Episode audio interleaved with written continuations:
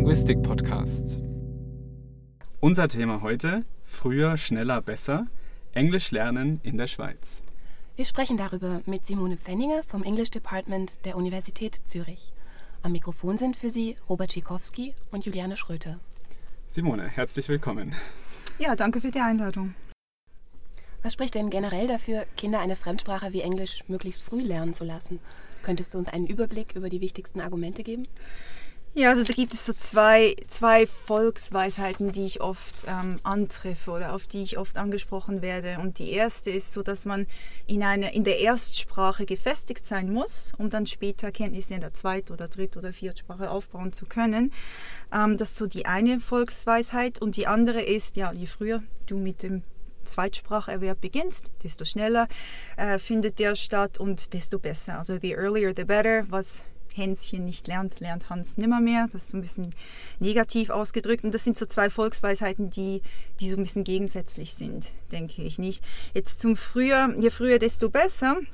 Ähm, da gibt es in der Forschung eigentlich schon noch sehr viele Baustellen und Missverständnisse. Also da ist noch nicht das letzte Wort gesprochen, aber man kann schon sagen, dass das Thema Alter und Spracherwerb, also so Alterseffekte, das Thema steckt nicht mehr in den Kinderschuhen. Also da weiß man schon, da wurden in, in den letzten Jahren relativ viele solide Studien erstellt und man hat grundsätzlich herausgefunden, dass einerseits Alterseffekte sehr komplex sind. Also diese Variable Alter ist sehr eng mit anderen Variablen verknüpft, also zum Beispiel soziale Variablen oder affektive oder persönliche Variablen. Und dann als Wissenschaftler, für mich ist es extrem schwierig, diese Variable von den anderen zu trennen, auch in statistischen Modellen. Das ist, das ist, das ist alles so verlinkt. Könntest du das an einem Beispiel konkret machen? Also zum Beispiel ähm, hat man ja, man hat herausgefunden, also man macht, man macht grundsätzlich einen, einen Unterschied zwischen den Kontexten, in denen ein, ein Lerner die neue Sprache erwirbt. Also einerseits haben wir den natürlichen Spracherwerb in der Zielkultur, wenn du in das Land äh, immigrierst, ähm, und andererseits der gesteuerte Fremdsprachenunterricht, also der im Rahmen eines formellen, oder Fremdsprachenerwerb, der im Rahmen eines formellen Unterrichts äh, stattfindet. Und beim natürlichen Spracherwerb wurde tatsächlich herausgefunden, dass es besser ist, wenn du immer noch Hänschen bist und noch nicht Hans, ähm, weil ähm, äh, der, die Kinder und, und, Jugendlichen einfach die besseren Voraussetzungen haben, ein weit fortgeschrittenes zweitsprachliches Niveau äh, zu erreichen. Und das hat ähm, neurobiologische Gründe eigentlich. Also schon in den 60ern, 70ern des letzten Jahrhunderts ähm, hat Eric Lenneberg diese, diese, diese berühmte Critical Period Hypothesis aufgestellt, also diese Idee, dass nur während einer gewissen kritischen Zeitspanne zwischen zwei und zwölf Jahren es möglich ist, überhaupt äh, eine Zweitsprache vollständig und erfolgreich zu erlernen. Und hatte er recht? Und er hatte recht, eben wenn es um den natürlichen Spracherwerb geht, in, in, in der Zielkultur. Ähm, und das hat neurobiologische Gründe. Also nur, er hat damals gesagt, nur das präpubertäre Hirn ist sozusagen, besitzt die nötige Modellierbarkeit oder Plastizität, um eben äh, auf ein relativ hohes zweitsprachliches Niveau zu kommen. Und heute wissen wir, es gibt viele weitere Merkmale der Reifung eigentlich, also hormonelle Veränderungen und so weiter. Und was ich interessant finde, ist, dass rezente Forschungsergebnisse eben auch gezeigt haben, dass Kinder nicht nur neurobiologische ähm, Vorteile haben, das liegt irgendwie noch auf der Hand, sondern die haben eben auch affektive und soziale Vorteile. Zum Beispiel, das Kind ähm, hat weniger Hemmungen als der Erwachsene. Ähm, Kinder sind sehr aktive Interaktionspartner, sie sind auch sehr neugierig. Und wenn du jetzt mit einem Kind in, in, in das Zielland emigrierst zum Beispiel, dann kannst du dir vorstellen, äh, Kinder und Jugendliche müssen in die Schule gehen, die werden ganz anders in die Gesellschaft integriert als Erwachsene, nicht? Die freunden sich im Idealfall dann auch an, nicht mit Altersgenossen in der Klasse, also die tauchen richtig ein und Zweitspracherwerb ist nicht nur, ist immer auch Zweitkulturerwerb und das fällt dann ihnen einfach leichter. Sie haben auch eine andere Motivation als Erwachsene und das sind eben Variablen, die haben schon auch mit dem Alter zu tun, nicht? Weil nur Kinder und Jugendliche müssen zur Schule gehen. Als Erwachsener könnte ich theoretisch den ganzen Tag zu Hause bleiben, aber es hat nichts mit dem neurobiologischen Aspekt von Alter zu tun. Und das zu trennen ist eben genau die Schwierigkeit. Aber man kann sagen, im, in der Zielkultur ist, ist es wirklich von Vorteil, wenn du eher jünger bist als älter. Es ist nicht unmöglich als Erwachsener ein gewisses Niveau zu erreichen. Es ist schwieriger, es dauert länger. Jetzt geht es ja aber um Englisch lernen in der Schweiz. Ähm, wie wäre das jetzt für den Englischerwerb in der Schule in der Schweiz zu wenden? Genau, und jetzt ja zum zweiten Kontext eben, nicht dem natürlichen Spracherwerb, sondern dem gesteuerten Fremdsprachenunterricht innerhalb eines formellen Rahmens eigentlich.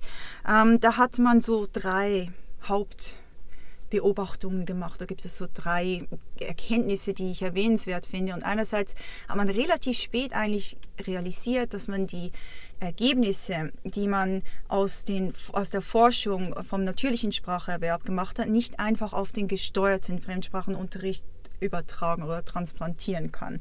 Weil im Klassenzimmer, in der Schule herrschen grundsätzlich andere Bedingungen und die muss man berücksichtigen. Also das ist mal die erste Erkenntnis. Die zweite ist, nicht sehr überraschend, man hat gefunden, dass jüngere Kinder langsamer lernen als ältere. Also da kann man auch nicht sagen, okay, je früher, desto besser. Nicht unbedingt, wenn es um Rate of Acquisition geht. Und drittens, das war überraschender, hat man gefunden, dass kurz-, ähm, mittel- und langfristig gibt es eben keine Vorteile ähm, eines frühen Unterrichts. Und das hat meine Studie eigentlich auch gezeigt. Ich habe ähm, mich auch mit der Frage beschäftigt in der Schweiz, ob mehr und äh, auch früher ähm, Fremdsprachunterricht, also früh Englisch tatsächlich ein höheres zweitsprachliches Niveau hervorbringt. Oder in anderen Worten, sind die Vorteile des Frühenglisch wirklich so groß, dass sie in späteren Jahren eben nicht mehr aufgeholt werden können. Ähm, ich muss aber dazu sagen, dass ich mich in meiner Forschung auf ähm, Kantonsschulen im Kanton Zürich beschränkt habe, also Gymnasiastinnen und Gymnasiasten. Da kann man natürlich sagen, das ist die Bildungselite, nicht unseres Schulsystems. Ähm, die können das, logisch können die das nicht. Ähm, ich habe mich eigentlich auf diese Zielgruppe beschränkt, weil in keiner Schulrichtung sonst im schweizerischen Bildungssystem gehen die Schülerinnen und Schüler so lange zur Schule wie im Gymnasium. Und da ist natürlich die Hoffnung, dass man potenzielle Langzeiteffekte von Frühenglisch beobachten könnte, wenn denn da welche wären. Nicht daher Gymnasiastin. Und ich fand auch keine Vorteile für die Frühlernenden, weder zu Beginn noch zu Ende der Gymnasialschulzeit. Also ich habe die mit Spätlernenden verglichen, die in der ersten in der ersten Klasse im Gymnasium mit Englisch angefangen haben, also fünf Jahre nach den Frühenglischlernenden. Und da sieht man keine Unterschiede. Im Gegenteil, ähm, die Frühenglischlernenden, die haben eher Nachteile zu Beginn der Gymnasialschulzeit, weil, weil man sehr viel mehr von diesen ganz typischen Transfererscheinungen sieht. Also Switching, Maxing, Shifting, nicht Deutsch, Englisch, Französisch, alles durch, durcheinander gemischt. Das sind typische Phänomene eigentlich, des, des zwei- oder mehrsprachigen Menschen, aber in der Schule werden die natürlich bestraft. Nicht? Also da kommt man nicht damit da, da, davon. Sag uns doch ein, zwei Beispiele, damit wir uns das noch ein bisschen konkreter vorstellen können. Nun, zum Beispiel, ähm, du, fügst, du, du, du fügst ein deutsches Wort in einem englischen Satz ein, nicht weil es dir halt gerade nicht in den Sinn kommt.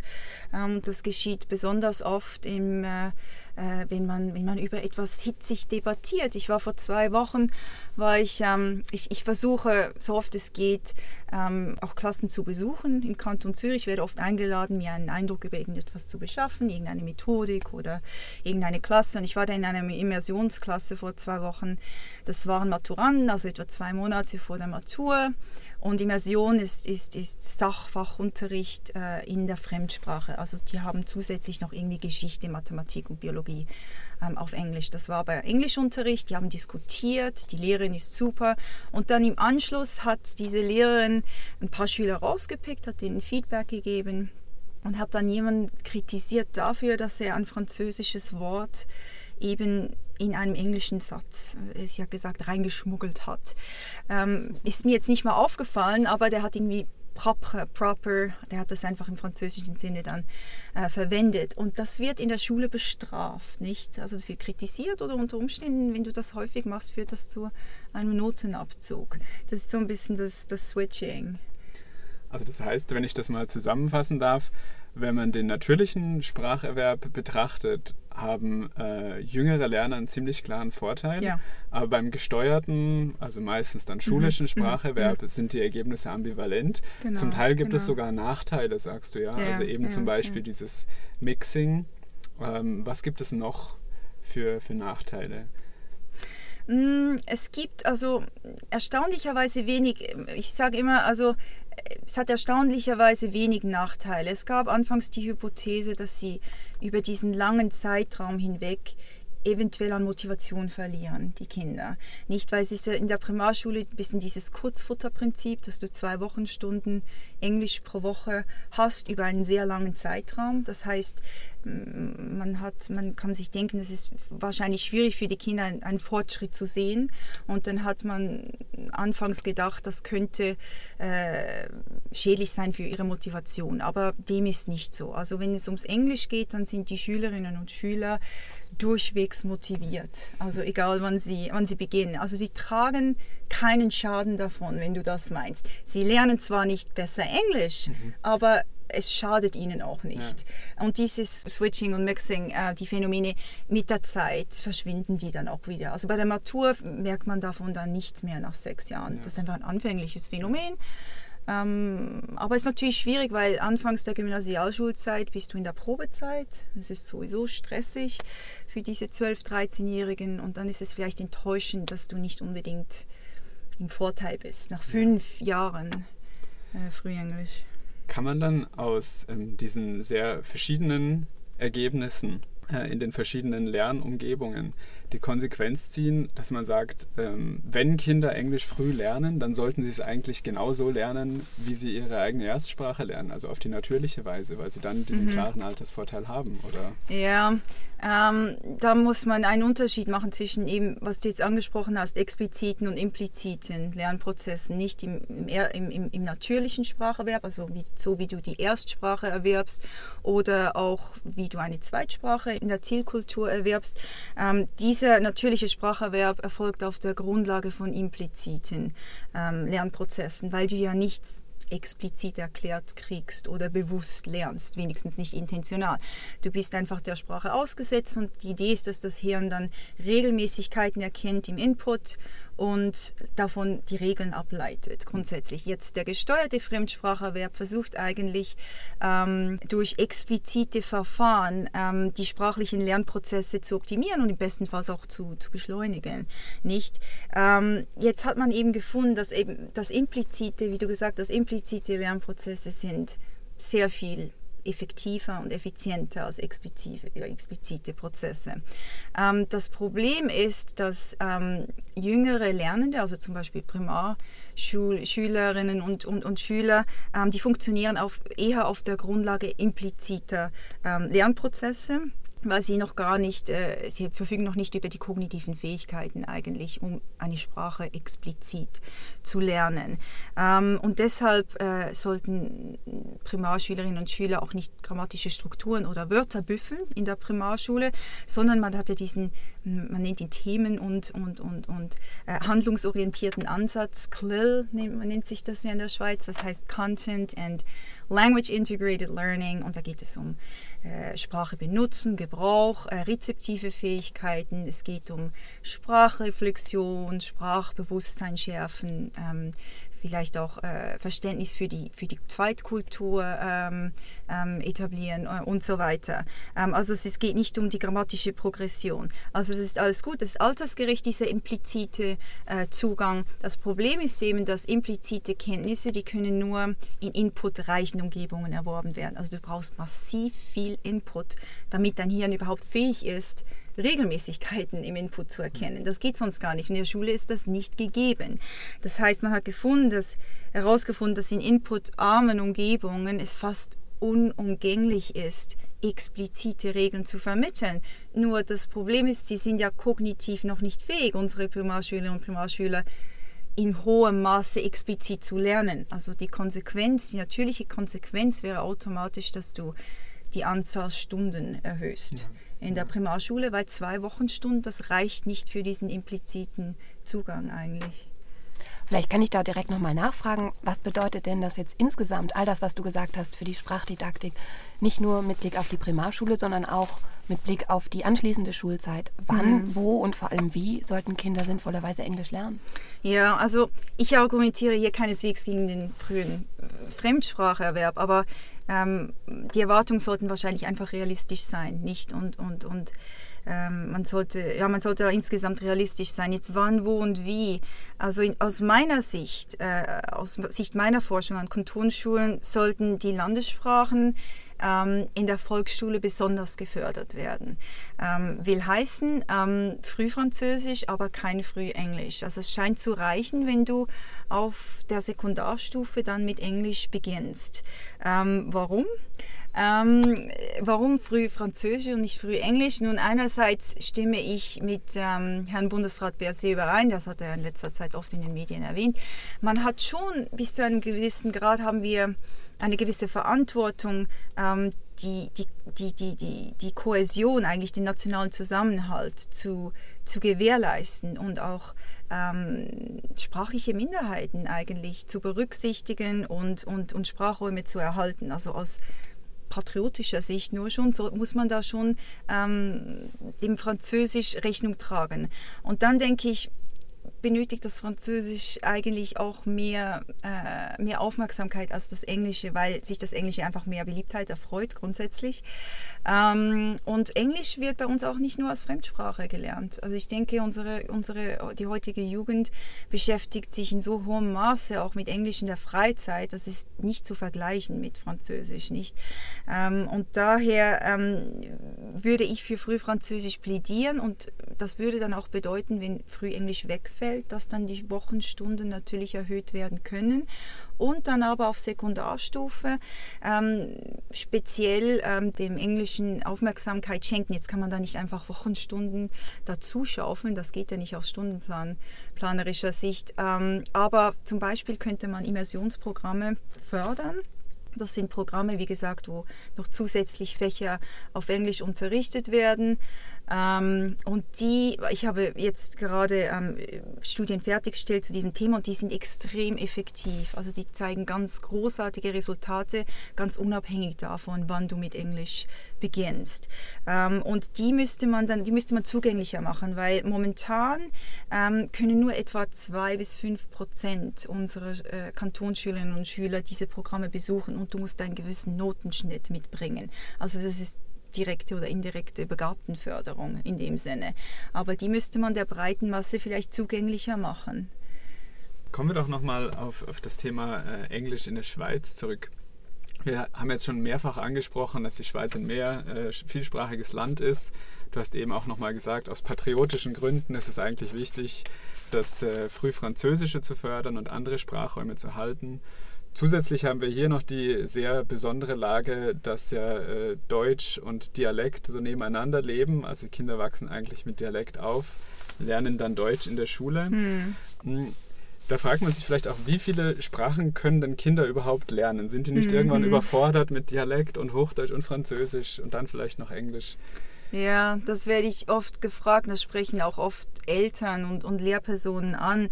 Also das unbestrittene Ziel der europäischen Bildungspolitik ist ja, ähm, dass sie die Sprachkompetenz in drei ähm, Sprachen fördern wollen, aus verschiedenen Gründen. Und da muss man sich einfach in der Schweiz fragen, okay, welche Art von Mehrsprachigkeit wollen wir? Und da wurde oft erwähnt, dass wir zum Bildungsziel haben, die funktionale Mehrsprachigkeit zu fördern. Das ist so eine domestizierte Form der Mehrsprachigkeit. Also da geht es um operationale Kompetenzen und funktionale Kompetenzen. Also dass du einfach mehrere Sprachen sprichst, aber nicht nicht besonders gut. Also du kannst dich gut durchschlagen, sagen wir, sagen wir mal so. Jetzt die Frage ist, wie erreicht man das? Äh, und ist das überhaupt machbar oder ist das jetzt nur gemacht für eine Bildungselite, nicht für schulisch stark, stark Lernende? Ähm, und jetzt in Bezug, bevor ich das beantworte, in Bezug auf die Frage wegen der Standardsprache Hochdeutsch, ich werde oft von meinen Studierenden gefragt, ob wir als Deutschschweizer denn das Recht hätten, Hochdeutsch als Fremd- oder Zweitsprache zu betrachten. Und aus meiner Sicht, aus linguistischer Sicht, finde ich ganz klar, ja, sollte man, aber es wird oft in der Politik erwähnt, man sollte dem Hochdeutschen nicht diesen Stempel der Fremdsprache aufdrücken, weil das die Entfremdung weiter fördert und so weiter. Aber ich denke, die Sprachrealität für viele Deutschschweizer ist besser mit Zweisprachigkeit gekennzeichnet. Ich erwähne das nur, weil dann sprechen wir schon von drei und nicht mehr zwei Fremdsprachen auf Primarstufe. Und das ist dann viel. Aber wie gesagt, im, im, Englischen scheinen sie keinen Schaden davon zu tragen. Aber es gibt meines Wissens noch keine umfassende Studie, die sich angeschaut hat, wie sich denn diese vielen Sprachen auf andere zentrale Fächer in der Primarschule auswirken. Da haben wir nur alle diese, diese anekdotischen Berichte von Eltern und von Schülern und Primarschullehrerinnen und Lehrer, die sagen, es bedeutet eine große, große Belastung. Dann haben wir einen großen Prozentsatz an, an, an Kindern mit leichter, mittlerer oder schwerer Leseschwäche, die schon mit der Standardsprache Probleme haben. Wir haben Migrantenkinder, damit müssen die Primarschullehrerinnen und Lehrer auch zurechtkommen, die müssen auch integriert werden ähm, und so weiter. Und jetzt eben zu dieser vereinfachten Form von Mehrsprachigkeit, dieser funktionalen Mehrsprachigkeit. das ist ein bisschen ein Ziel, Zielkonflikt, wie ich vorhin angemerkt habe, weil Sprachlehrpersonen sind eigentlich in einem hohen Maß normativ. Du musst ja bewerten, das ist grammatisch, das ist ungrammatisch richtig, falsch. Nicht diesen preskriptiver Zugang. Äh, und sie wollen auch, dass die Schülerinnen und Schüler äh, immer besser werden in der Sprache. Also man hat eigentlich so den Native Speaker als das Supermodell. Und das gibt es ja nicht. Es gibt ja nicht die Person, die in vier verschiedenen Sprachen das gesamte Repertoire beherrscht. Und das muss man in der Aus- und Weiterbildung, denke ich, muss man das ansprechen, sodass unrealistischen Zielvorstellungen ähm, irgendwie entgegengewirkt werden können und dass die Lehrpersonen auch auf die hohe Variabilität ähm, aufmerksam gemacht werden, weil, wie ich gesagt habe, ähm, es ist ganz normal für eine mehrsprachige Person in einer Kommunikationsaufgabe alle Sprachen sozusagen heranzuziehen. Das passiert jedem von uns. Nicht, dass mal irgendwie ein französisches Wort reinkommt. Wenn du, wenn du täglich verschiedene Sprachen sprichst, das wird immer noch bestraft, nicht? Es ist aber schwierig. Ich meine, wie misst du kommunikative Kompetenzen, nicht? Es wird immer noch in der Schule großen Wert auf Genauigkeit gelegt. Vielleicht äh, nicht so sehr wie auf Redefluss oder Komplexität der Sprache. Simone, vielen Dank für das Gespräch.